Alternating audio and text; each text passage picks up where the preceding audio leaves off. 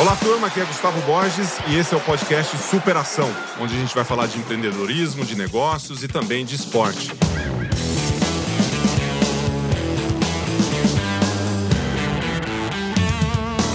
Gente, uma gravação do podcast. Tem um podcast agora. Pô, você também inventa, né? Você não para. É pandemia. Você devia estar, sabe o quê? Em reclusão. Ah, Mas você não para. Onde é que eu vou te encontrar aqui? É, tomando as vacinas aí, de repente voltando mais ou menos a alguma esfera natural das coisas, né? Que a gente vai falar sobre isso, Ah, né? Não, do, bacana. não do, do lado natural, mas obrigado por você estar aqui. Eu Roberto, que tá aqui. agradeço. Você lembrou de mim e me ligou e papá, deu tudo certo. A data, o dia. Exatamente. Eu comecei a convidar a turma semana passada. Falei, Roberto, os primeiros, óbvio, os três que eu convidei aceitaram. O Ricardo Basaglia, aí veio o. Você tá vindo aqui e vem o, a, a Hortência. Olha tá vindo só. aqui, que casou, né? Que é difícil a agenda da turma. Tem alguns que eu queria encaixar hoje também, mas que não conseguiram, mas esses aqui já tava com o horário é, fechado aqui. Então, muito bom que você tá aqui. Sabe o que eu tava pensando? Hum, como a gente se conheceu lá no início e a interferência que você teve na minha vida. Então, antes de falar qualquer coisa, Roberto, eu queria fazer um agradecimento a você. não vem me emocionar assim de cara, não. Então vou esperar, então vou esperar. Vai devagar, pega devagar. Estamos Porque- começando. Tamo começando. Quer que esquenta um pouquinho? Então vai, vamos esquentar. É. Porque eu tive várias pessoas que, que acabaram me interferindo, interferindo na minha vida, pessoal e profissional, né? E desde o momento que a gente se conheceu, foi por intermédio ali do, do, do Paulo, né? Né? Do Paulo. Paulo Aquial. Isso. O Edgar tinha feito a metanoia, né? O Paulo entrou. E metanoia, que é uma educação para os negócios, né? Para os líderes e para a forma como você toca a empresa, e acho que você vai falar. E foi realmente alguns anos ali. A gente teve um ano muito intenso, que foi o, o período da, da metanoia. E uma interferência muito grande nos meus negócios, na forma como eu lido com, com a minha vida pessoal, com a minha vida nos meus, com os meus colaboradores, com a turma que está ali no meu dia a dia. Acho que foi uma, uma transformação muito grande. E quando eu penso assim de mentores que eu tive, ou que eu tenho na minha vida, né, que você continua presente na minha vida, eu só tenho a agradecer. Então eu queria te agradecer. Obrigado, Gustavo. Claro, isso tem esse- essa tua característica da disciplina e da entrega, né? Porque você mergulha, você não fez, você não passou pela metanoia, você mergulhou na metanoia. Eu penso que isso é o. Então, tá bom, se eu tenho algum mérito, eu agradeço, mas Não, o seu em primeiro mérito. lugar, porque esse mergulho nos dois sentidos, você mergulha nos dois sentidos, né? Mas Na é- água e na vida. E é E muito- Eu acho que isso que é bacana. E Viu? é muito legal nessas conexões, né? Que eu lembro quando eu conversei com o Silvio, né? Com o Silvio Bugelli, conversei com a tua turma lá e eu fiz uma entrevista com o Roberto. Entrevista com o Roberto Tranja. E a gente sentou ali, foi umas três horas de conversa. Foi, um- foi uma entrevista e uma profecia. É. Porque não era a nossa sede lá. Isso. E você olhou e falou, mas por que, que vocês não estão aqui?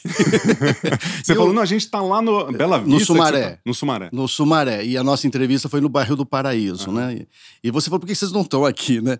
E eu falei, ah, eu nunca tinha pensado nisso, né? Aham. Porque... né, Por que, que nós não estávamos lá? Porque aquela casa estava à disposição, né? Nossa, mas... mas E aí, nós estamos lá, né?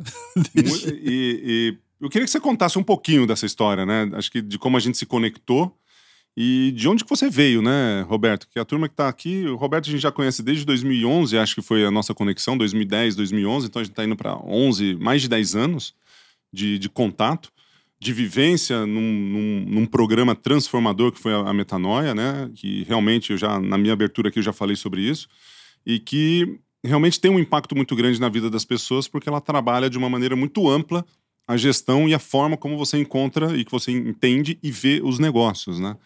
E eu queria ver, assim, de onde vem o Roberto? Como é que você chegou até, a- até hoje nas suas coisas? Como é que você fez, né? Que eu sei que no início você já trabalhou em empresa, já foi consultor, já fez uma série de coisas. Conta um pouquinho da sua Aí história pra comecei em, em mercado financeiro. mercado financeiro. E é muito interessante, 15 anos de mercado financeiro, para chegar à conclusão que não tinha nada a ver com o mercado financeiro. Bom. E essas coisas é bom falar pra, pra- pra- também para jovens que nos escutam, porque eu tinha aí 20 e poucos anos. Aham. E aos 30, assim, eu falei, bom, mas isso aqui não, não é bem o que eu queria fazer. E uma indignação muito grande com o mundo das organizações, porque eu acho o mundo das organizações um bocadinho insano. Tem uma certa insanidade, aquelas coisas que não dão certo, a turma insiste, continua fazendo. Ah. Diz que o cérebro é um equipamento maravilhoso, que começa a trabalhar de manhã e só para quando você chega na empresa. Né? Tem essas coisas vai assim. vai correndo atrás vai do correndo atrás e aquela coisa do, do, do, do, do- enquadramento do, do, do cargo, do departamento. Eu era muito indignado com isso, porque eu era moleque de interior que brincava nos quintais. Você tem aquela liberdade. Aí você vim trabalhar de office boy em São Paulo. Em São Paulo Você veio de onde? eu, eu sou nascido em São José do Rio Preto. Rio Pre- Ah, igual o Baza. O Baza que tava aqui agora, é Rio Preto. Ricardo gente- Bazar, família Bazagre. Você É. deve conhecer todo mundo. Mas eu vim mesmo dessa época do norte do Paraná. Tá. Eu não moro, não estava em Rio Preto, não. Eu tava, morava numa cidade muito pequena no norte do Paraná. Uhum. Aquela coisa dos quintais e tal. Vim para São Paulo, office boy, e aí você entra num esquema completamente diferente de empresa, né? Sim. Teve muito o, o lado bom da descoberta, do, do, do deslumbramento. Vem para São, Paulo né? é uma coisa fascinante. Até hoje, né? São Paulo é muito fascinante, né? Uhum. E para o moleque então de interior foi uma, uma Disney, uma metrópole. Disney, né? Mas aquele esquema de empresa que você tem que seguir o riscado, regras, regulamentos, aquela coisa toda. Eu, bom, eu penso que aí tem uma, uma raiz da, da, da, da minha história. É, no livro Velho Menino até conta um pouco, é, é o livro, meu livro mais biográfico, né? Eu falo um pouco dessas coisas, mas você quer falar um pouco Não, lá mas, da você pode, mas pode, pode falar do- dos livros, que são oito obras que você tem, e tem um presente aqui que eu quero abrir É. daqui a pouco, nós vamos falar dele. Tá, Eu daqui a já vi a gente aqui. Mas você pode falar de qualquer obra, de- são oito hoje, né? Oito, oito obras. Essa é a oitava aqui. É, é isso mesmo. Eu vou mostrar aqui. Tá assinado? Lógico. mas se não tiver também, a gente resolve na hora, né? É. Mas diga lá. Mas Pode uma falar coisa que eu queria dizer, Não precisa falar de que- metanoia, acho que é mais, não, é não, mais então, o mas contexto. o, interessante Como é que, que... você chegou até aqui? Essa que é a Não, pergunta. essa é a pergunta mais difícil. Eu tô enrolando para não te responder isso, porque nem eu sei. Eu tenho umas perguntas aqui boas, não, viu? essa, essa já é uma boa, né? Porque eu penso que eu sigo uma certa ordem natural. Eu não planejo. Eu falo de uma nova economia há 20 Perfeito. anos. Agora está um pouco na moda falar de nova economia. Eu falo há 20 anos. Eu falo de propósito. Nunca fui tão atual, né? há 20 anos. Agora está na moda falar em propósito. Eu falo que empresa tem que ter um propósito há 20 anos. E que e, esse propósito, propósito não pode ser o lucro, porque eu conheci empresas cujo propósito era o lucro, que é o mesmo que um despropósito. Né? E- e- mas era o que sempre movimentou as empresas no que nós chamávamos de uma velha economia. Até na escolha financeira, em vez daquilo que você quer fazer, você fica lá enfurnado numa coisa que. Por exemplo, na vida profissional, na vida organizacional, Vira uma jaula, empresarial. né? Vira uma jaula, porque você acaba se trocando por, por, por um objetivo que é monetário, que é transitório e que certamente não é aquilo que faz a vida ter significado. Mas há 20 anos. Então, assim, eu penso que você falou em consultoria, eu saio de mercado financeiro, eu vou para consultoria, década de 80, em plena era industrial, em plena era industrial, né? Então era onde as organizações eram aquelas as mais quadradas possíveis, né? As mais quadradas que poderiam ser.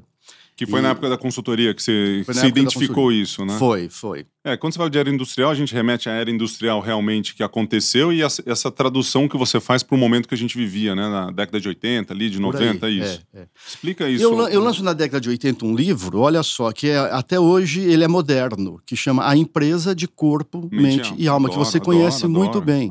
Então, mas você falar que empresa tinha alma né, na década de 80 era uma coisa muito complicada, porque eh, patrão não conversava com o empregado, não era comum. O empregado está lá para executar, patrão está lá para planejar. E a gente pregava uma gestão que é participativa, que Uhum. você precisa conversar. Né, onde o relacionamento é ponto-chave, a comunicação é ponto-chave. Então, nós já falamos de tudo isso. Hoje não tem muito estranhamento com essas coisas, mas ainda há uma confusão, viu, Gustavo, sobre a nova economia ser confundida com o que a tecnologia nos proporciona. Tá. Então, então é nova economia as empresas mais digitais, as empresas mais tipo Amazon, aí você pega esses exemplos Uhum. de sucesso fulminante. Mas, para no meu entendimento de nova economia, a nova economia ainda está na descoberta das relações humanas, que ainda não foram descobertas. É, de modo geral, as empresas se relacionam muito mal com seus clientes, os líderes se relacionam muito mal com seus colaboradores. Né? É, é, a- as, assim, a relação humana, para mim, é a porta de entrada para a nova economia. Quando você fala da, dessa descoberta, né? E certamente seus livros são muito atuais. O primeiro livro que eu li, seu livro foi o Metanoia, Uhum. né? que um livro fantástico também. Foi o seu segundo livro, né? Inclusive, o terceiro. Foi o segundo, né? não, não, eu, eu foi a empresa de corpo, mente e alma. Um que está fora, o único que está fora de catálogo é o Não Durma no Ponto. Ah, isso eu não conheço. Esse fora de catálogo, o único que eu não reeditei, o único. Todos os outros são reeditados sempre, né? Uhum. Metanoia é o terceiro. Metanoia é o terceiro. É o terceiro. E, e, o Metanoia teve um impacto muito grande, foi bem na época que eu entrei na, no programa, tal, no, no desenvolvimento. Mas você falou da, da, descoberta e da atualidade que esses livros ainda são hoje, né? Porque se a turma está assistindo, você imagina o seguinte: uma coisa que foi escrita 20 anos atrás, você pega coisas que. Foi, a Bíblia foi escrita, escrita Olha o tanto de tempo que já tem, né? Dois mil anos. Dois mil anos, fora, fora o Antigo Testamento. Então você tem algumas, algumas situações que sempre estão presentes na nossa vida, que faz sentido no momento que a gente está. Não tem um pouco da, da relação de quem está consumindo e do momento de vida daquela pessoa para que esses assuntos sejam tão atuais até hoje em dia? Como é que, que você vê isso? Eu, eu vejo o seguinte, eu, eu tudo que eu escrevo, tirando aquele livro que não voltou, porque aquele eu, eu, uhum. era um livro tinha um, um, componentes de reportagem, eu falava de algumas empresas da época. Eu cuido do que é transcendente, Gustavo. Eu não é, cuido do aí... que é transitório. Bem... Você sabe que o meu editor ele pergunta assim, como é que você se informa, né? Eu falei, não, eu não leio jornal, eu não me informo. As coisas transitórias é, é, é, é uma ocupação de tempo inútil. É, é, o bom é a gente pegar os fundamentos, aquilo que fica, aquilo que é transcendente. Aquela. Gustavo, olha só, quem faz sucesso hoje, é, muito na mídia, são filósofos. Pô. Né? O Karnal, Cortella. Porque, porque tá lá, né? Eles Você... bebem na Grécia Antiga. É. Eles falam de Aristóteles. Eles falam dos caras que cuidavam daquilo que não passa, não do que passa. Perfeito. Meus livros tratam do que não passa. Relação humana nunca vai passar. Ah, inteligência artificial, bacana, tá por aí, uhum. mas nada vai substituir a emoção humana, a relação humana, a criatividade humana e, sobretudo, a consciência humana. Então é dessas coisas que eu trato. Meus livros tratam dessas coisas. Você vai falando, eu já escrevi quase, quase uma página inteira aqui. não, não dá, né? Olha a frase que você solta aqui, que a turma que tá. Você já lê. Quando eu, a turma assiste nossas transmissões, eu sempre provoco todo mundo para ter. Eu, você nunca vai me ver numa transmissão falando com alguém sem um papel e uma caneta. Lógico, às vezes você não tem, você tá mais num bate-papo ali de botiquim, que tudo bem. Mas é que é um negócio organizado. Eu te chamei para uma conversa. Mas essa conversa tem conteúdo e tem coisas que interferem na pessoa, né? na sua decisão de fazer ou não fazer, no insight que você pega numa conversa ou numa, numa informação que você está trazendo aqui para gente. Então, sempre provoca a galera para ter papel e caneta na mão quando escutar ou ouvir esses conteúdos ou assistir esses conteúdos. Porque olha a frase que você falou aqui. Essa frase é, é sua, essa frase? É sua. Nem sei qual é a frase. É nossa. Não, me lembra ler, aí. a gente vai falando, não sabe bem direito. Não, é que eu tava brincando é. com base aqui, que eu tava falando com o Bernardinho. Aí eu falei, Bernardinho, eu escutei essa frase sua, pá. Aí ele falou, é, essa frase é nossa, né? É, não, tem... é sua. Não, nossa. Porque você vai, você vai lendo, você vai vendo as coisas. Pô, é. Você citou a Grécia Antiga aqui. Você pega 400, 500 anos antes de Cristo ali, você tem um, os filósofos falando um monte de coisa. Aí você mexe aqui. Mas você falou assim: eu cuido do que é transcendente e não das coisas que são transitórias. A hora que você fala uma, uma coisa dessa, você está colocando a pessoa, o ser, no protagonismo da sua vida. Uhum olhando o que não é só o dia a dia, né? O bater o prego, o bater uhum. o martelo das coisas que estão acontecendo agora, o que tem uma frase que eu uso que é ganhar ou perder é transitório. Mas se você vai desistir ou persistir, é uma decisão sua. Se você tem alguma coisa que é transitória na sua vida, o que, que vai te levar a você persistir? Qual é o aprendizado que vai ter? E os aprendizados, eles são transcendentes. Pelo menos é uma leitura que eu estou fazendo aqui é, da sua frase. Perfeito. E você falou uma coisa que eu também gostei. Ganhar e perder é transitório, mas a vitória é certa. A vitória é certa. Porque gente... o aprendizado vem. Porque o aprendizado vem. O aprendizado vem. E com as derrotas e com as vitórias. Quer dizer, o, o aprendizado vem com o que você perde com o que você ganha. Perfeito. Isso tudo te constrói, né? É. Tudo isso te constrói. É isso. A, a... Agora, então, nessa linha, defina a vitória, então, na sua opinião. Você fala assim, você ganha ou você perde, você vence. Como que você vence? A vitória, no final, é você ter se transformado em quem você veio aqui para ser. A vitória é você ser realmente o que você já é potencialmente. Mas tem gente que morre com o potencial, não transforma em realidade. O potencial foi feito para aflorar. E ele aflora como? Com as derrotas o que você ganha e o que você perde. Então, quando você realiza aquilo que você veio para ser, isso é vitória. E aí entra na superação, no, no desenvolvimento, na, em tudo aquilo, né? No sentimento. É. Porque, E- porque às vezes a, a turma ganha uma medalha de ouro, eu já vi isso acontecer. O cara ganha uma medalha de ouro na Olimpíada, ele vai lá, ganha o ouro e ele reclama porque ele não bateu o recorde. Ou ele reclama porque alguma outra coisa não aconteceu que ele. que é transitório. É. A medalha dele já é transitória. Ele ganhou, tudo bem, vai ficar com ele aquilo, mas na próxima Olimpíada vai ter outro campeão. Uhum. Na outra vai ter outro. O Uhum. recorde alguém vai bater. E o legal pra gente fazer assim, porque a vitória parece que é uma coisa que tá lá no fim. Aí alguém pode perguntar assim: bom, mas e durante? Como é que eu sei que eu tô no caminho, que eu tô. Isso é legal. A pergunta di- diária é em quem eu estou me transformando na medida que eu caminho? Em quem eu estou me transformando? O que eu estou fazendo, o que eu estou realizando, no que eu estou metido, nos meus projetos, no que todas essas coisas estão me transformando. Se tu está te transformando num ser humano melhor, você está no caminho bom. Se isso te faz melhor, você está no caminho bom. Seu trabalho te faz melhor, você está no caminho bom. Teu casamento te faz melhor, você está no caminho bom. As tuas amizades fazem você uma pessoa melhor, você está no caminho bom. A tua religião, qualquer que seja ela, te faz melhor, você está no caminho bom. Então, saber o que te faz melhor a cada dia, isso é o caminho do campeão. Você que é campeão sabe disso. O que é que te faz melhor a cada dia? Campeão aqui é você, Roberto. Ah, Você não tem, você não tem noção da interferência que isso É. faz e da, e da força dessa palavra. Porque tem muita lente embaçada, né? tem. Porque você, assim, como é que você identifica, né? E algumas pessoas confundem o que te faz melhor com talvez o prazer, o prazer momentâneo, que é transitório. Como é que você desembaça a sua lente no momento que você aqui tá, é, você veio para ser algo e a hora que você se torna algo, você vence. Eu gosto muito desse conceito de leite emba lente embaçada. Mas né? eu, Que- eu, tô resgatando. Eu eu tô- você acha que Você acha que eu tenho o que dentro aqui da minha É. cabeça? Tem uns aprendizados que eu tive ali ao longo da jornada. Não, porque eu acho que um grande desafio é como é que a gente vê a realidade como ela é. Perfeito. Tem uma outra pergunta que todos os dias eu me faço. Hum, Roberto, o que você ainda não está enxergando? Essa é uma pergunta boa, porque ela, ela me instiga a, a- a- a tentar enxergar para além do que minhas lentes, também embaçadas, conseguem. Porque todos nós enxergamos muito, muito é, parte da realidade. A gente nunca tem o mapa completo. uhum. Nós temos sempre um mapa parcial. Então, essa pergunta de o que, que eu ainda não estou enxergando me obriga a ampliar a minha percepção. E todo dia, eu, eu- você chega aqui, um bate-papo desse, eu volto. Eu saio daqui para pegar para ir embora com alguma coisa que eu não entrei aqui com ela. Aí você me apresentou o Gustavo, me apresentou. Então, Tudo uma coisa. isso. Estímulos, né? São estímulos.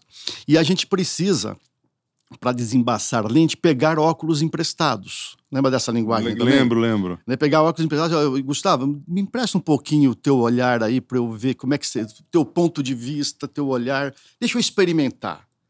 E essa experimentação não significa que eu vou concordar. Essa, é uma coisa importante, nós que vivemos num momento muito polarizado, é importante esse exercício de você ir para o outro lado do teu ponto de vista, enxergar como aquele teu oponente enxerga. Deixa eu- Sem julgar, né? sem julgar. Então, assim, aceitar, Uhum. compreender, concordar, talvez. Concordar é outro departamento, entendeu? É é outra coisa, você não precisa concordar. Mas você tem que ir lá usar aquele, aqueles óculos que não são os seus habituais para você entender como é que o outro pensa. Quem fica num polo só vai ter um- uma vida de um polo só. Agora, se você vai para o outro lado, você vai ter uma vida de dois polos. E, claro, você vai se situar de acordo com o teu conjunto de crenças e valores, né? Você fica mais para lá, mais para cá. Você fala, não, E uma- aí eu escuto uma, uma frase que vocês sempre usam, aí você, você dosa o ponto da polenta, né? do- Não fica aquela polenta muito aguada, não fica aquela polenta muito dura, né? Ponto da polenta. é bem eu gosto muito dessa linguagem, bem, bem assim, bem, Ah, bem direta. Que é a justa medida. A É medida. a justa medida. Qual é a justa medida? Nunca está nos extremos. Ela ondula, né? Ela está aí mais ou menos no. Nessa construção e do ponto da polenta do que você vê do mercado, né, e da nova economia e da e de como as pessoas se portam dentro do trabalho, né? O que que tá exagerado demais e o que talvez esteja que deve ter coisa boa também, óbvio, né, acontecendo. Mas o que que estaria mais exagerado? O que o que que tá muito fora do do prumo hoje que você que você identifica? Olha, tem eu, eu tem o, o Gs que representa o exagero é o G da ganância. Só por, Ganância. por si só ele já é o exagero, né? É o famoso mais para mim. O mais para só de falar ganância, você já fica, nossa, já dá um peso, né? É.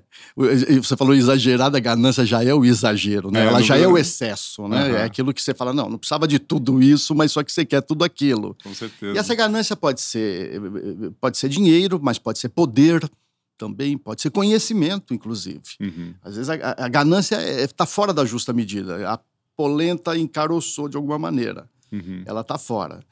E é o mais para mim, mais para mim, mais para mim, né? Então isso, esse é o excesso. Isso faz com que a economia ou a empresa ou os negócios ou a profissão ou a carreira ela perca o ponto. Uhum. Né? O outro G, para fazer um contraponto brincando com a letra G, é a generosidade. A generosidade é uma coisa, é, é, é, não é uma coisa só de, de, de, ser bonzinho, não, não é isso. É que quando você é generoso, quando você dá, você desperta em você potências que você tem, que você nem sabia que tem. A generosidade te faz, exige de você. Você tem que buscar dentro de você recursos para ser generoso. Que legal. O santo já dizia lá, o Francisco de Assis, é dando que se recebe. Depois os políticos distorceram isso tudo. Mas é outro departamento. Mas é dando que se recebe, é verdade.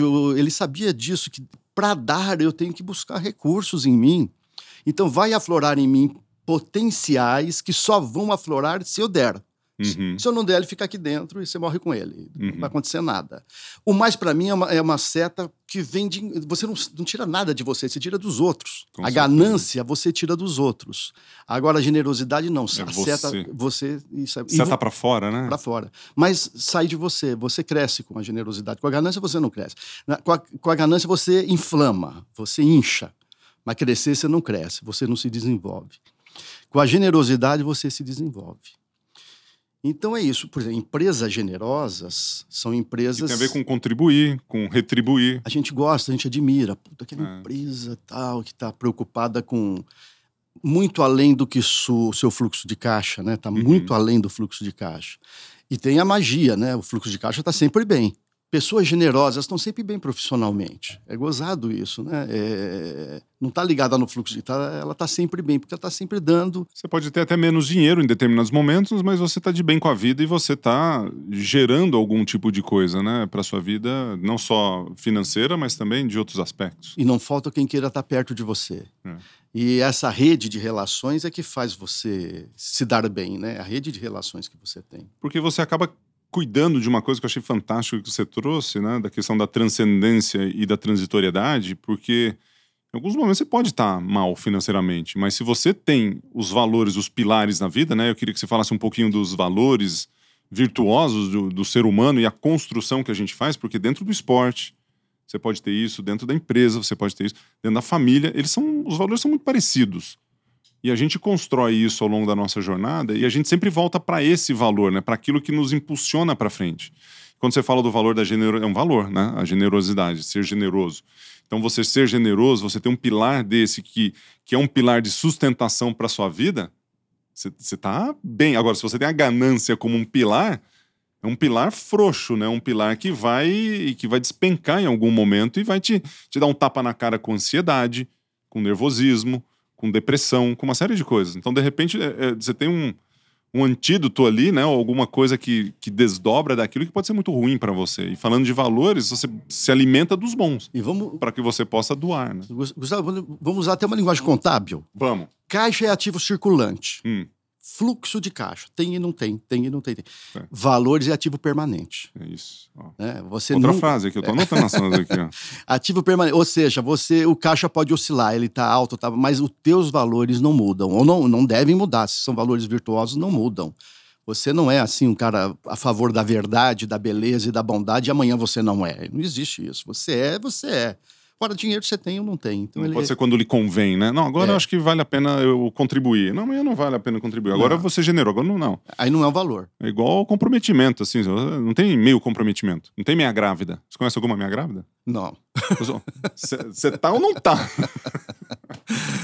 tem alguns exemplos que é bem é, claro, né? Fala, é. eu tô grávida ou não tô grávida. Exatamente. Os valores têm essa característica. Pô. E é o ativo permanente, é o que se chama de patrimônio líquido, né? Quando faz as contas da... da você tira o ativo do passivo, o que sobra é o patrimônio líquido. O patrimônio líquido é aquilo que, é o teu patrimônio, né? É a tua honradez, a tua dignidade, a tua reputação, isso é o nosso, isso é o nosso patrimônio. Escreve essa frase aí, porque isso aqui, ó, essa é a sua frase? É nossa. é nossa. Não, falar, se falasse é essa é a sua frase para um escritor, né? Cara, algum autor, tem muitas frases. Você pega esse livro aqui que a gente já vai abrir, pegar várias frases, mas, mas eu que escrevi mesmo isso aqui. Então, é. Às vezes tem um pouco disso, né? Às vezes tem mesmo, viu? Você sabe que você olha. É. Porque eu, eu, escrevo umas coisas, eu escrevo, não escrevo tanto quanto você, né? Mas às vezes tem uma frase, pô, o cara pegou, pô, essa frase aqui eu adorei. Pô, como é que é isso? Acho que você me falou isso uma vez.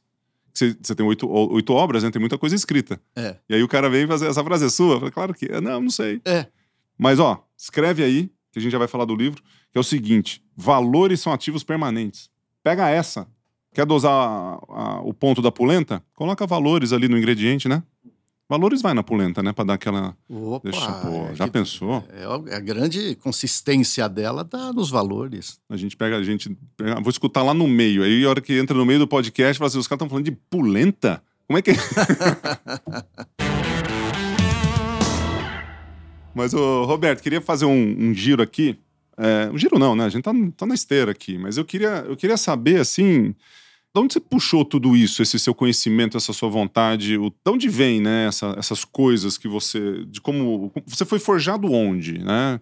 É uma pergunta meio ampla, assim, né? Para saber de onde, de, onde, de onde você consome esses conteúdos ou, ou essas coisas que fizeram com que o Roberto fosse o Roberto hoje. Como é que. Bom, a grande sala de aula é a realidade, o dia a dia, as próprias empresas com as quais eu me relaciono, as pessoas com as quais eu me relaciono.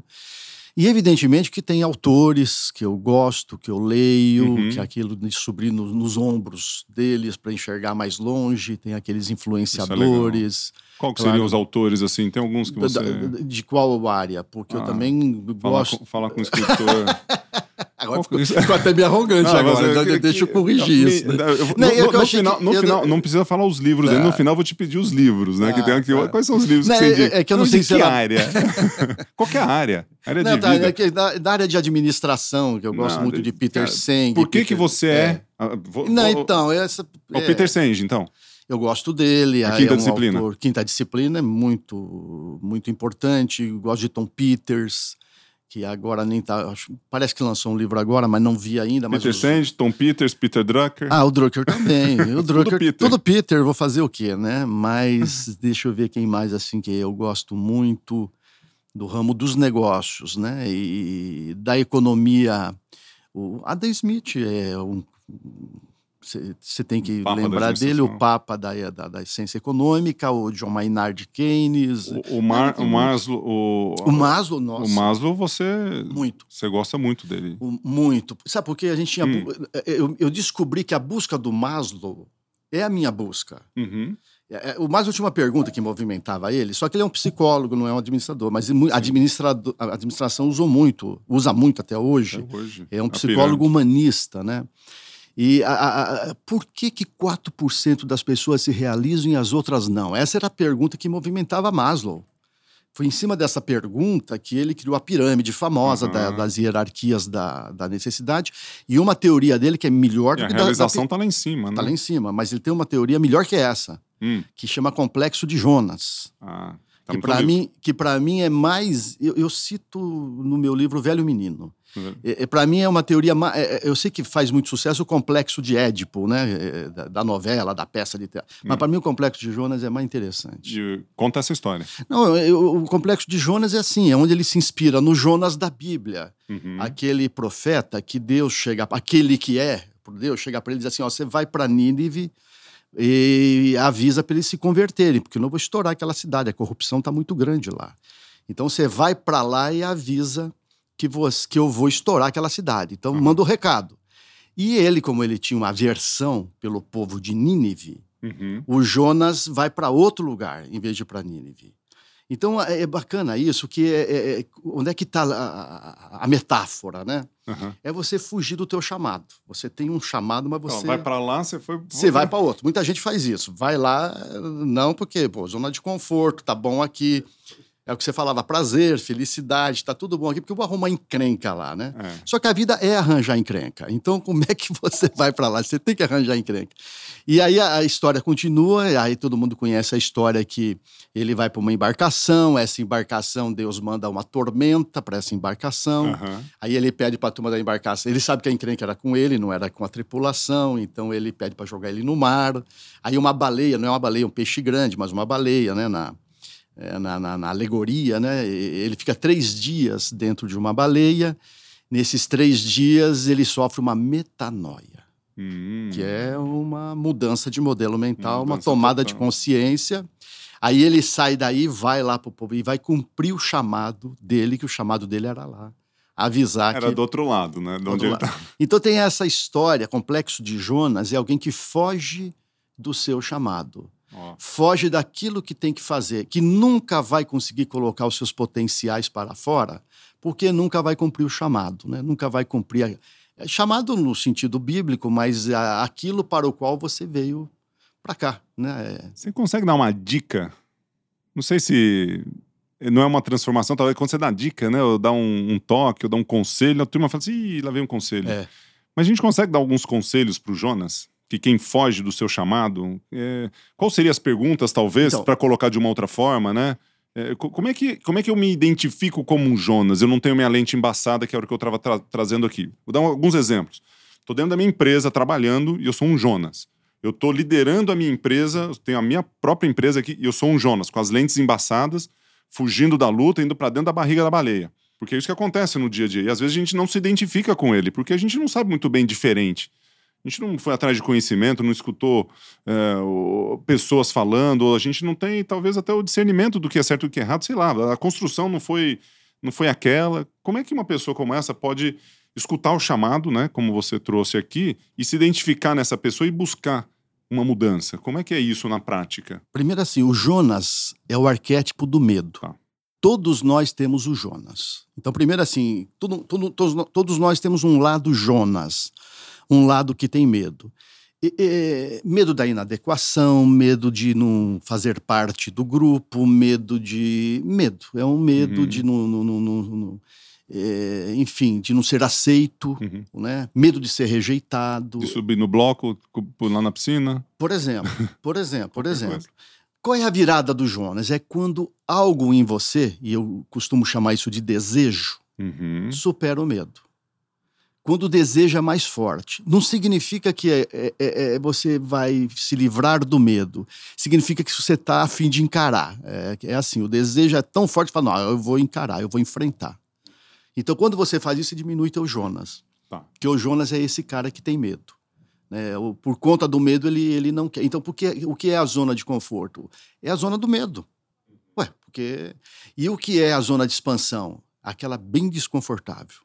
Né? Você vai ter que fazer contato. No esporte tem muito isso, né, Gustavo? Você Sim. chega numa determinada medida, virou confortável, né? Você vai Uhum. para uma outra. Uhum. E você vai crescendo em função dessas dimensões. Isso não é só fisicamente, isso é intelectualmente, isso é mentalmente, isso é emocionalmente. Você precisa sempre ir para um lado do desconforto para poder crescer. Isso. Ir para Nínive era muito desconfortável para ele. Tipo assim, me manda para os quintos dos infernos, mas não me manda para Nínive. Era uma coisa assim, não me Uhum. manda para lá. Ele tinha um- um- uma certa ojeriza por Nínive. Ele teve que encarar. Quando ele encara isso, ele supera o medo dele. É que a gente temos todos os arquétipos dentro da gente, né? Isso que você tá, tá dizendo. E alguns são mais fortes do que os outros. Mas mesmo a gente tendo alguma coisa dentro de nós que nos leva para um lado ou para outro, a gente tem tratamento para isso. Que está dentro da consciência, pelo que eu estou entendendo. Né? Para a forma como a gente age e pela nossa atitude. Você mencionou assim, dentro de uma piscina, quando eu subo num bloco ali para enfrentar um adversário, ou estou em treinamento para fazer alguma coisa além daquilo que eu já estava fazendo para atingir um índice, para atingir uma, uma, uma marca olímpica, ou para ir para as Olimpíadas, ou pegar uma final, que pode ser a- a- as, a- as coisas que acontecem ali, né? Se o medo, se o Jonas ele tá maior naquele momento, eu não vou para a final, eu fico nas eliminatórias, eu não faço índice, eu fico no sofá em casa. Né? E isso pode acontecer durante o processo, na construção, né? então no dia a dia. Então, quanto mais eu estiver indo na direção de Nínive, Uhum. mais próximo eu estarei da minha obra e daquilo que eu estou construindo, daquilo que eu fui né, projetado para fazer, ou seja lá qual for. Agora, quanto mais eu for para o outro lado, que seria fica quieto aqui, não faz nada, fuja do perigo, insegurança, né? Você fica meio que estático. A gente começa a não construir a nossa vida. Essa frase é sua? É, não, é, ficou Eu gravado? adorei, eu adorei essa frase. Quanto mais próximo eu tiver de Nínive, Ó, vamos- como metáfora, mais eu tô no caminho certo. E olha, Nínive é aquilo que você tá querendo eu fugir. fiz né? uma leitura de você. Não, mas sensacional. Quanto mais- maneira como você falou, eu achei muito bem. É isso aí. Porque é, é um conflito interno, né, Roberto? É um conflito interno. Como é que a gente vive com nós mesmos? que, que pergunta estranha. É, Porque a gente tem que conviver Mas com olha isso, né? só, com, tem- é, com ir e vir, assim. olha que coisa grandiosa. Quando a gente vive com, com, com nós mesmos, como você falou. Com nós mesmos. conoses, nós, com a gente mesmo, vai, que melhor. inclui o teu Jonas, mas inclui também aquela essência que é quem você verdadeiramente é e nasceu para ser, né?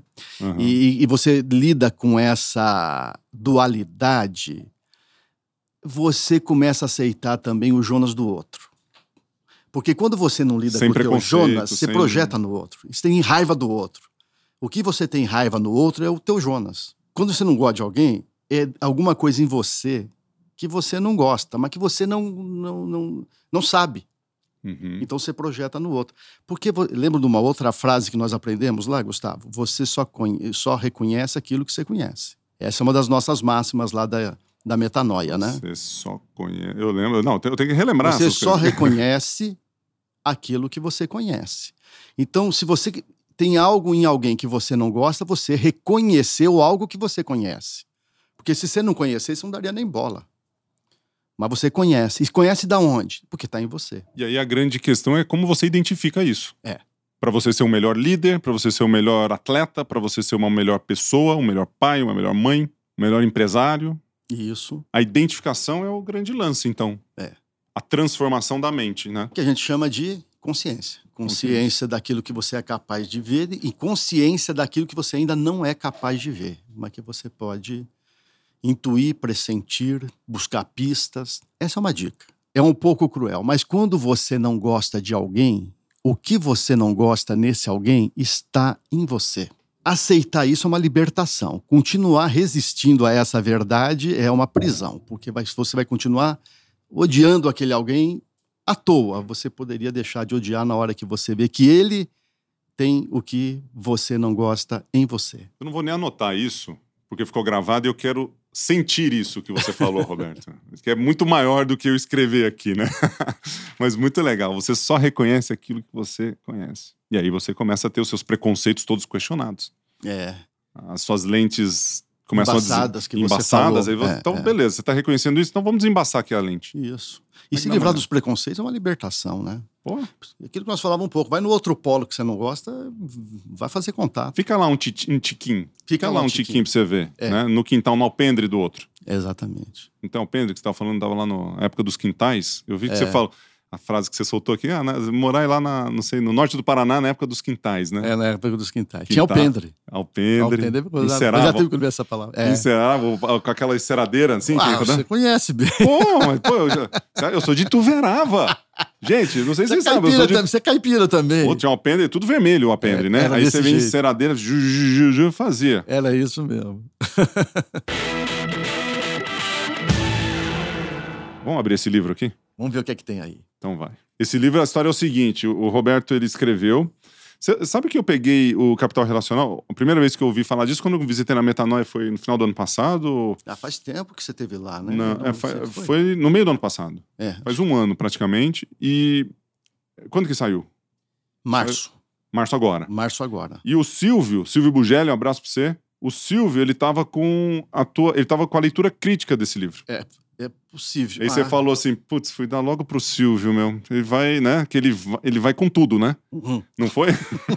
ele leu isso, eu tô falando isso, mas acho que Ele ele. leu. É. Lógico que leu. É, não, Ele- eu- sempre ele lê. ele pegou. Então aqui, ó. Roberto Tranjan, Capital Relacional, a estratégia de resultados na- da nova economia pela editora Buzz, tá aqui. Muito legal. Deixa eu ver a dedicação. Eu perguntei, tá, de- tá com dedicatória, claro. Amigo Gustavo, espero que aprecie o novo folheto. Rebento. Espero que apre aprecie o novo filhote. Ah, filhote. Abraço, Roberto. Não, é, pô, rebento. Nossa. Me veio rebento porque... Não, é bom que pega o autor, né? Letra de médico, tá aqui. Me conta desse livro. Relacionamento é e continuar sendo a alma dos negócios. A primeira coisa que está escrito aqui. É. Como é que é a história desse Não, livro? é- o interessante desse livro tem algumas coisas interessantes, porque quando eu, eu, eu- eu me me isolo para escrever, né, Gustavo? Você sabe disso. Eu Sim. vou aqui para uma clínica aqui perto de, de Ibiúna e me isolo. Então eu Quando peguei... quiser escrever via Paitu, fica lá com a gente lá. Quanto tempo você escreve? Um mês, dois, três? Não, eu- eu- na verdade, eu vou estruturar o livro, né? Eu passo lá uns 10 dias estruturando, porque a hora que você põe, resolve o esqueleto, fica mais fácil de tocar o livro. Então eu fui lá para isso. E o curioso dessa, dessa história é que eu me preparei para ir. E quando eu estava na Raposo Tavares, Hum. Pela primeira vez, eu faço isso há 20 anos, todos os meus livros eu começo a escrever nesse local, né? E, e pela primeira vez, o guarda rodoviário manda eu encostar. Ele manda encostar, eu falei, era um domingo à tarde, tranquilo, sabe aquela coisa que Você você indo vai ficar 10 10 quilômetros abaixo do, da velocidade? Não, eu estava na velocidade, no corpo, nada, tranquilo. O cara manda encostar. E mais interessante, eu nunca tinha feito teste de bafômetro. Estranhei, falei, mas o que é? Eu não estou correndo. O cara manda encostar, teste de bafômetro. E vou para a clínica. Também continuei, tranquilo. No dia seguinte, Ah, o teste de bafômetro tinha sido proibido. Tinha chegado a pandemia para valer. Tanto que eu saio de São Paulo movimentada, no, no- no- no- e no outro fim de semana, tem vai- nada. nada. E assim, a clínica começou a esvaziar na hora que veio a notícia. Tipo, todo mundo se enfiando debaixo eu- da mesa. Eu fui o último que saí. Eu falei, não, eu vou ficar até o final. Eu apaguei as luzes. Hum, Esse negócio de pandemia não tá com nada. Pois é. Mas o curioso, assim, eu saí para escrever esse livro sobre capital relacional e a partir da semana seguinte, o que a nossa vida é, invadida pelo digital. Aí, live nós fizemos juntos. E a gente já tava falando de digital desde o ano passado, Desde o lembra? ano passado. Mas eu, eu- muita crise para escrever o livro, porque como é que eu vou falar de uma coisa que não estava acontecendo? É. Aí os restaurantes começam a vender os deliveries, não sei o que vende aqui, o e-commerce, não sei o que, aquela coisa toda, e eu falando de relacionamento humano. Uhum. Então foi altos e baixos, altos e baixos, altos e baixos. O que me salvou para terminar o livro, e eu, eu conto isso no epílogo, né? Mas não, não, não vou dar spoiler, não, é uma história tal, não vai atrapalhar.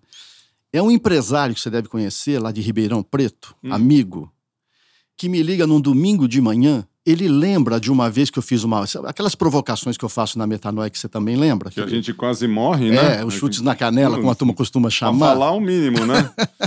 é um chute é louco, meu. Eu falei, falava para ele como é que um empresário podia continu- ba- ficar, pa- passar o dia batucando o teclado em vez de, de fazer o trabalho dele de líder, né? Uhum. Lá atrás. Ele guardou isso. E ele me liga num domingo de manhã e diz assim: Olha, Roberto, sabe uma coisa? Eu nunca me relacionei tanto com a minha equipe e com meus clientes como agora, No digital. no digital. É. Libertou meu livro. Eu falei: Não. Aí eu termino dizendo que o relacionamento humano é e continuará a ser a alma dos negócios, mesmo que digitalmente, Sim. mesmo que remotamente, continuará sendo. Então, assim, o, o livro é isso. Coloquei na, na linha do romanceado, como é Metanoia, Os Sete Mercados Você- você Capitais, gosta, o né, da- Devir. Tem uma história, né? Ah, quem Então, gosta mais do que eu é meu leitor, né? Porque É? dá um trabalho danado, né? Dá. É Dá, melhor, é você me- tem é que- melhor falar mais preto no branco ali, né? É, é mais fácil. Mas você tem uma super habilidade, então vem com naturalidade, né? Ou não? Vem Não, eu, eu, esforço. eu curto. Não, dá, traba- dá trabalho, mas eu, eu curto. Aí tem uma personagem chamada Jarina. Aham. É a primeira vez, Gustavo, que eu escrevo para a liderança intermediária da empresa. Eu sempre escrevi para o top. Tá. Né? Eu sempre escrevi para o Big Boss. E essa, eu acho que eu devia isso para aquelas lideranças Que é o intermediárias. gerente, que é o, que é o gerente, coordenador. que é isso, né? E que para mim são os que fazem a coisa acontecer para Uhum. valer, né? Porque o top está lá nas suas relações, fazendo os negócios, pensando no seu futuro, pensando em outros. Mas o jogo dia a dia, Uhum. o jogo de bola aí, quem cuida são as lideranças intermediárias. Aqui é que eu não, não li o, o livro, né? Então eu vejo que tem uns capítulos, mas eles são meio que numa sequência, né? Então ele vem, ele vem já num, num fluxo aqui, ele não é independente, né? Então um, é um romanceado. É. Aí eu peguei aqui, abri numa página qualquer aqui, eu peguei a 91, que tá falando do fio da coerência. De repente um spoiler bem no meio, assim, né? Que depois a turma pode ler. Em relação à liderança, né? Que você tá falando da liderança intermediária ali de uma empresa. É, seja ela uma multinacional ou de um empreendedor, pessoal que tem 30, 40 funcionários, seja lá qual for a situação, colaboradores. Como é que é a questão da coerência na liderança para essa turma, Roberto? Só Então, para a gente encerrar a- o livro. A Jarina, que é a personagem principal do livro, Hum. ela sofre o que eu chamo de efeito sanduíche. O que, que é o efeito sanduíche? De cima, ela é pressionada por resultados. Tá. De baixo, por baixo, ela é, ela é pressionada por relacionamento. Os seus colaboradores querem que ela se relacione mais com eles. A turma de cima quer que eh, ela produza, entregue resultado. Tem meta para bater, essas coisas todas. O fio da coerência é você. Agora vou trazer de volta o que você já trouxe aqui na nossa conversa. É é você encontrar o ponto da polenta entre os resultados que a chefia pede, as o relacionamento que a equipe pede. Essa justa medida, porque se você cuidar mais das relações com os colaboradores e desguarnecer dos resultados, vai pegar. Uhum. Se você cuidar só dos resultados e deixar teus chefes muito felizes, a tua equipe vai se ressentir. Então, o fio da coerência é esse equilíbrio, essa justa medida, ou esse ponto da polenta entre as duas relações. Porque as duas são importantes, né? Uma empresa ela precisa de resultado, precisa ter lucratividade. Tô até lembrando os conceitos do CMA, né? No Corpo Mente Alma, onde você tem os indicadores que são equilibrados. Para você não ter uma Disneylândia dentro da tua empresa, para você também não ter uma empresa objeto, né? E, o, e a Disneylândia do É, pessoas, é né? a empresa desnorteada, Desnorteada, sem foco, sem foco. objeto, onde tudo, tudo é coisa, inclusive as pessoas. Tudo é coisa. todo- tudo é coisa.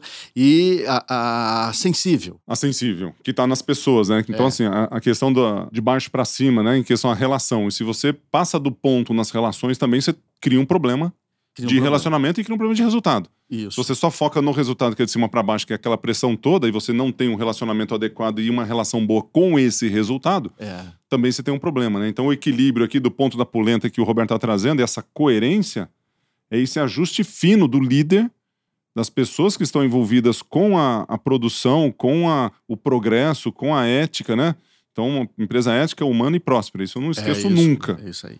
Então, assim, a educação para os negócios, dentro do que eu aprendi com a Metanoia, que um, um propósito de vida, né, de educar por meio de uma, de uma coerência como essa, trabalhando numa empresa próspera, ética e, e- e que seja justa dentro do, do trabalho, né? E a hora que você tem... E você sabe que eu, eu abri na página 91 aqui, você trouxe isso, foi o vídeo que eu assisti recentemente, que eu acho que você tava, você fez um post sobre isso, exatamente sobre isso. Mas por que que eu abri na página exata? Sincronicidade. Sincronicidade O dos- fenômeno da sincronicidade. Não é? Cara, muita é coisa. Isso, muita coisa. Ô, Roberto, tem alguma frase, alguma, é, alguma coisa que você. que a gente tá brincando aqui, né? Um monte de frase. Se eu abrir aqui uma frase, eu vou pegar uma frase do livro e vai ser um- uma super frase também, né? Mas tem alguma frase que você mais gosta, alguma coisa que tem uma relação que você fala, cara, essa frase aqui, ela sempre traz alguma, alguma reflexão para mim, eu sempre volto para ela. Né? Quando eu preciso Olha. de algo, preciso de energia, preciso me. Lógico que os valores já te dão esse nível de energia, né? Quando a gente coloca foco e atenção nas coisas boas, naquilo que nos leva para cima, isso nos energiza, né, de uma certa forma, nos leva para o propósito, para as coisas que a gente quer. Mas tem alguma frase que você utiliza no seu dia a dia que você gosta? Me- assim? Meus personagens são muito bons de frases. A Dona Áurea. A Hum. Dona Áurea é a mãe da Jarina, é uma sábia. Daqui também, né? Você vai lembrar dela. Você que lembrou Hum. da enceradeira, não sei o quê. A Dona Áurea, os pais dela tinham aquelas lojas de secos e molhados que já não existem mais. Secos no interior, aquele, aquele saco de feijão, saco de minduim, Tá. saco. E ela menininha. Armazém, um, Armazém. empório. É, mas chamava eh, loja Secos secos e molhados no meu tempo. O que, que era molhado que tinha lá? Ah, as Sei lá, bebidas, água. cachaças, Ah, tá, tá. as cachaças, os líquidos. E o seco é, são os cereais. tá? Claro, as bebidas. Eu sabia É, disso. é, eu só perguntei porque. que pergunta mais boa. E ela de menina, ela ficava ah, em- deitada naqueles sacos, Hum. vendo os pais fazendo o negócio. Uhum. E ela via como tinha humanidade nos negócios no tempo dos pais dela. Por Ah, exemplo, chegava o cliente, sabia da família, sabia do compadre, sabia não sei o quê. Marca aí, botava assim no espeto, marcava num papel e botava num espeto. Vendia fiado, né? Tranquilo, isso era tranquilo. e, falar, e, e tinha muito relacionamento, mano. No fundo, as mercadorias eram um pretexto. Até o lance do fiel da balança, sabe o que é o fiel da balança, né? É aquela balança antiga que num prato você botava um Duas- peso. dois pratos, Dois né? pratos. né? É. E o, o ponteiro ficava assim, você já tirava a mercadoria e já entregava. Já tá- Ninguém- nem ninguém- parou, né? Ninguém ah, tava- eu lembro disso. Ninguém estava muito E preocupado. o fiel da balança é quem fala que tava ok. O, o fiel da balança é Ah, aquele, é aquele trenzinho. aque- aquela setinha que marca o meio. Aí, ó. Aqui chama o fiel da balança. Pega essa aí, ó. O pessoal mais jovem, tem jovens aqui do lado, fiel da balança. É. E tem uma frase dela, que abre, impressa um pouquinho, que está logo aqui. Aqui o livro. Ah, ali. Que está logo aqui. Tem uma frase dela que diz assim: somos relação. Somos relação. É, você fala, puxa, que frase. Eu, eu Não, esperava tá uma. ótima. Então, acho Não, eu esperava uma coisa de Sócrates, né? Pois é. Dona Áurea, somos relação. Perfeito. Porque, gente, somos relação, Gustavo. Não, tá aqui, ó. Nós somos relação. Na primeira aqui. Somos relação. É a primeira frase do livro. Primeira né? frase do livro. Somos relação. Dona Áurea. Dona Áurea é essa personagem com a qual a Jarina vai aprender Somos muito relação. com ela. Somos relação. E agora que você falou das páginas pretas, eu tava olhando as outras Ah, frases bom, Eu fui, outras mais, eu fui são- mais de, eu fui mais de curiosidade. Que mas tá são ótimo. boas, quer ver? A frase é sua. É, não, essa da- não é sua, essa é da Dona da, Áurea. da Dona Áurea. O personagem é o personagem. Ó, do, do, do Jung, conhecido psicanalista, psicanalista Jung. suíço. Sim. Conheça todas as teorias, Aham. domine todas as técnicas, mas ao tocar uma alma humana, seja apenas outra alma humana. Nada mais, nada menos. Não é linda? Muito. Não é? É linda, é linda, é linda. Mas- Já que você gosta de frases que nem eu gosto, Não, essa última do Carl Rogers, que é um autor, daqueles autores que me pediu, Carl Rogers é um Carl deles. Rogers- É, que você só pôs três Peters aqui, né? Não, eu fui Aí- só na administração, agora, porque o Carl, Carl Rogers é da educação. É a relação que cura. Nossa. Não é linda? Muito. E eu acho É a relação que cura. que cura. É, e nós estamos precisando muito de cura, e por isso que são as relações humanas que vão conseguir Ah, fazer. e, com e é legal, e é legal desse papo aqui, Roberto, que em todo momento a gente está falando de empreendedorismo. Sim, Estamos falando de negócio. sim. Que para quem está escutando, né, é que a gente tem que canalizar um pouquinho e às vezes é, mexer um pouquinho no nosso num chipzinho aqui, né, que a gente está falando de relações humanas. E esse mesmo papo aqui, se a gente for para a família, precisa mudar, não muda muita coisa, não muda nada. Em termos Não. de relação humana que você tem com a sua, dentro de casa.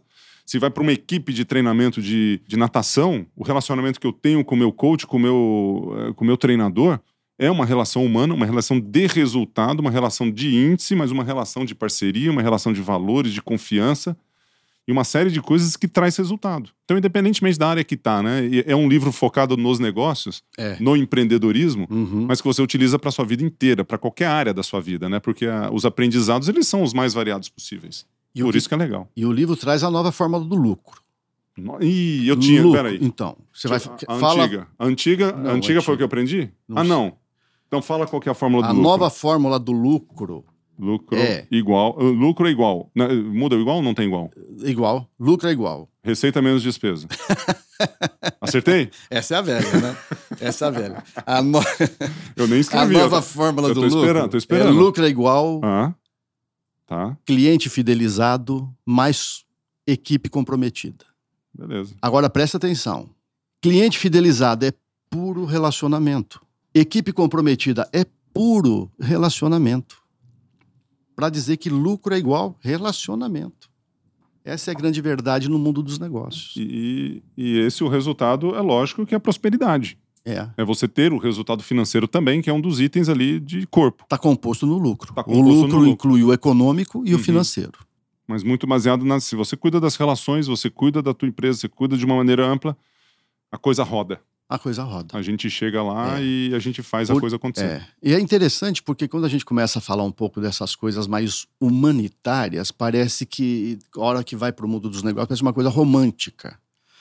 Mas É, não é, esse é rom... um- é, é, mas um isso é, é- problema que a turma vai, né? Fala, É- ah, tá muito romantizado demais É. isso. É, Quando no frigir dos ovos, o negócio tem que ser mesmo, ai, pra cima. a verdade. Faca, é- no- faca entre os dentes. Olha só. Precisa de faca entre os dentes? Então, Você vai conseguir fazer isso durante uma jornada? Agora, faz a vida inteira. Primeiro que vai perder os dentes, a né? pandemia nesse sentido fez um balanço bom, né? Teve os que saíram mais rápido do mercado e os que não saíram do mercado no mesmo ramo de atividade. Perfeito. Puxa o fio da meada, que você vai encontrar na ponta uma palavrinha: relacionamento. Relacionamento. Não, isso. Teve, teve casas, você deve conhecer, eu sou um dos que ajudam, né?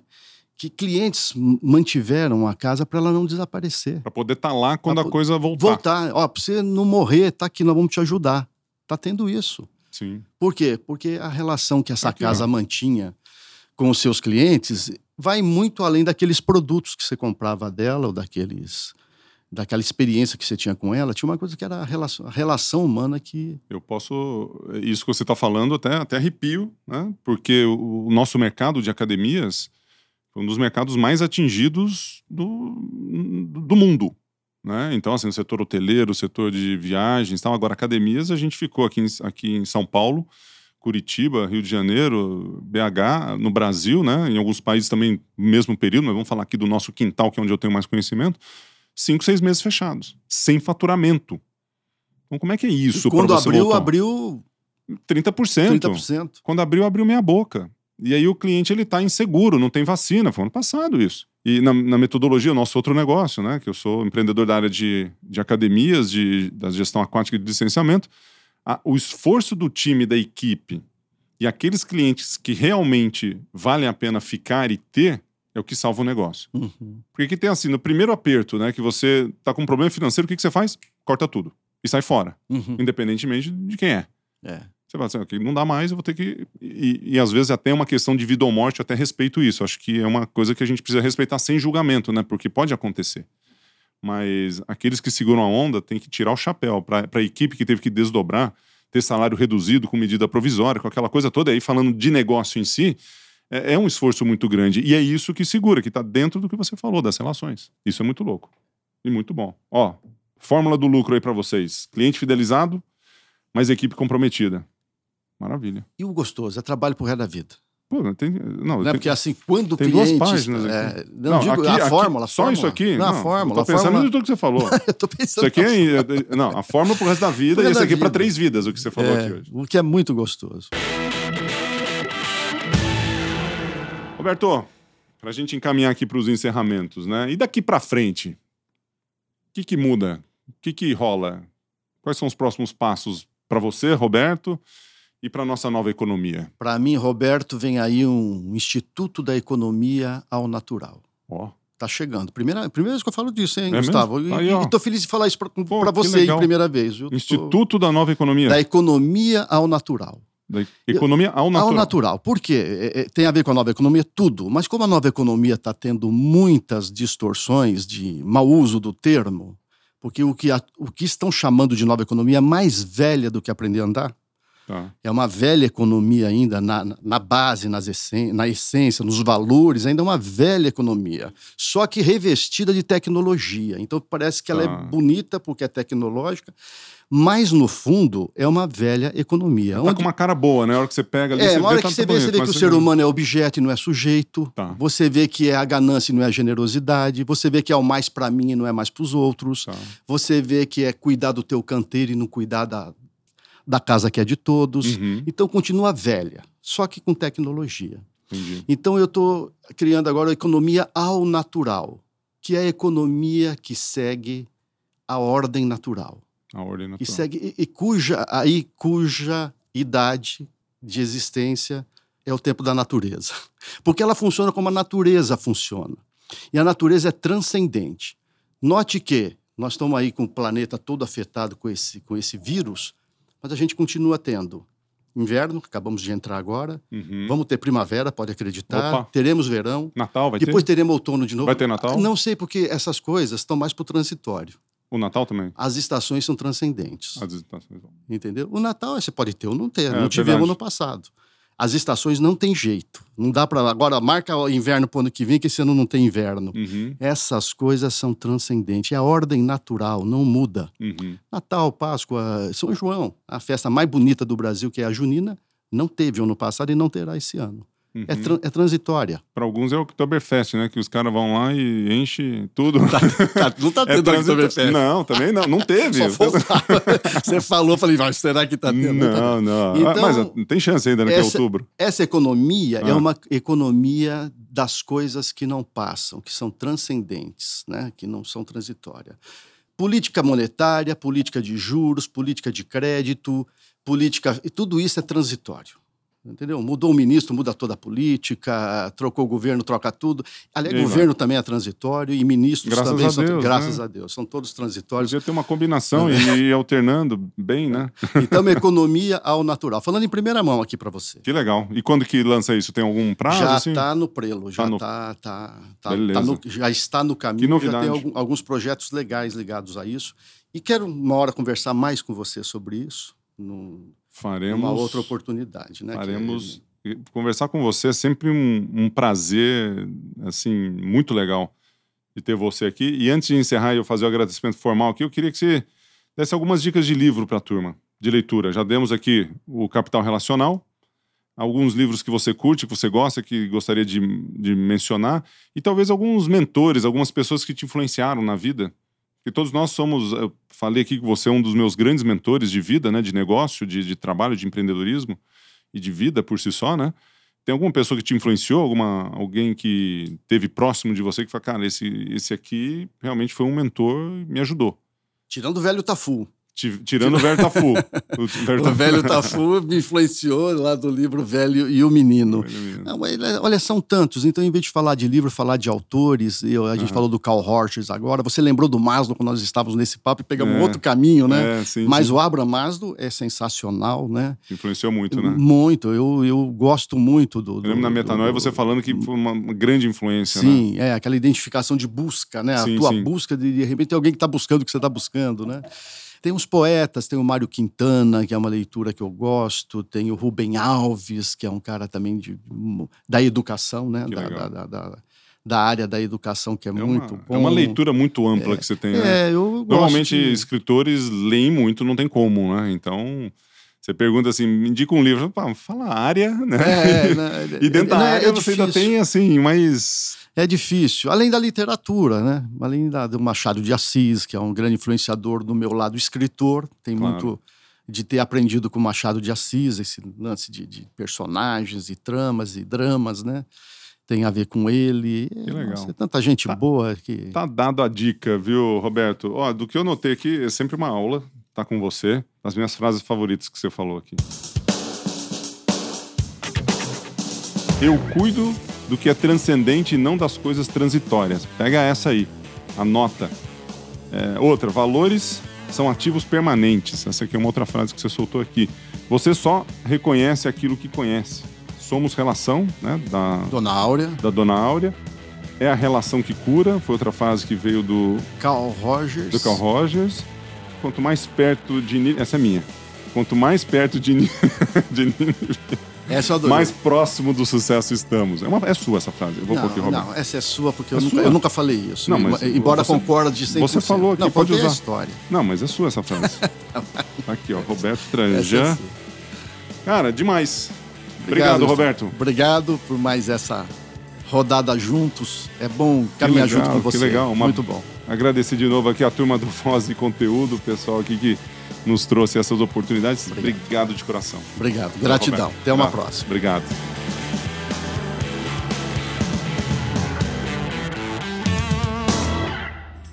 Uma produção, voz e conteúdo.